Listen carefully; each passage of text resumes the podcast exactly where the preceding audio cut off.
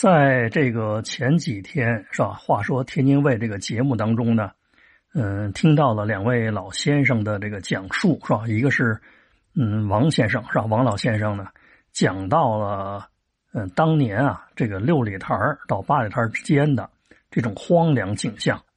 嗯，随后呢有一个吴先生是吧？吴老先生呢讲到了水上公园附近的那个冰窖。呃，严格来讲吧，这位两位老先生啊，都应该说年长于我。我是一九四九年出生，今年正好是坎儿。嗯，应该说比这个两位老先生呢还要年轻一点，是吧？呃，老先生说过的东西呢，嗯，说句实话，我也这个没没见到，是吧？我只能说呢，这个按照我我所见到的东西吧，嗯，在这方面呢，这个是吧，补充一点。首先呢，就是还是说说这个六里台、八里台之间的这个道路。我印象中，我第一次去这个八里台啊，应该是我刚上小学，是吧？应该是五六年、五七年左右。当时呢，是我父母，是吧？我父亲毕业于燕京大学，是吧？有一个同学就非常要好一同学，分配分到了那个天津大学任教。当时呢，就是说我父母领着我呢。去天津大学呀，去看望他这个老同学。我印象中呢，就是坐公交车呀，八里台下的车。当时这公交站荒荒凉凉，什么都没有，就是一片空场子。当时侧车可能就是九路大鼻子，那个门呢还是这个由售货员呢自动推拉的，是吧？下车之后往北是吧，就自个儿走吧，全是那种碎石子地，疙疙瘩瘩。嗯，两边呢都是河道。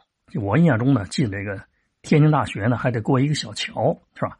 才能进那个门嗯，这是王老先生当时也提到，这个当时的那个有人从天大、南大出来嘛，骑自行车是吧？走这个石头子地，都觉得呢特别不好走。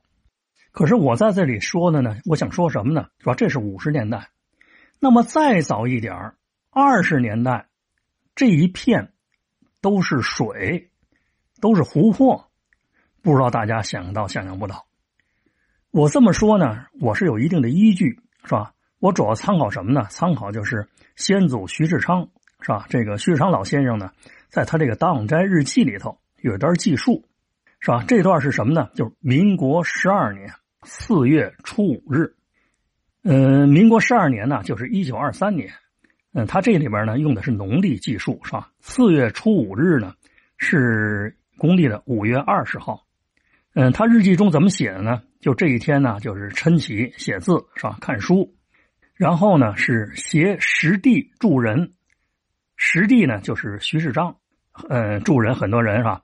同泛舟到新南开赴张伯苓之约，泛舟漂浮水面呢。也就是说呢，到南南开大学呢赴张伯苓之约，是吧？是划船过去的。底下接着看的是什么呢？赴张伯苓之约，查看新建筑大学校舍，规模甚宏阔。也就是说呢，当时呢是张伯苓是吧，请这个这个这个先祖啊，请徐世昌老先生去看看，就是南开大学新盖的校舍。然后呢是严范孙一道，严范孙就是严修。同在比午饭，在中午吃了饭，饭后仍泛舟归小憩。也说呢，这个老先生啊，和他师弟就徐世章呢，应这个研修张伯苓之邀，去南开大学是吧？看看他新建的校舍，是划船进去的，而且呢，还是划船回来的。反正咱们想啊，当时是从这个八里台吧，是吧，到这个南开大学。不可能没有没有土路是吧？没有没有土路的话，学生上学怎么办是吧？另外一个，这工程怎么建设？呃，肯定是有土路，但是土路呢，咱们估计啊是很不好走，起码这个车辆就没法开。因此说呢，这个老先生呢一直都什么去都是划船进去的，回也是泛舟归。这个徐世昌呃家在什么地方？在木南道。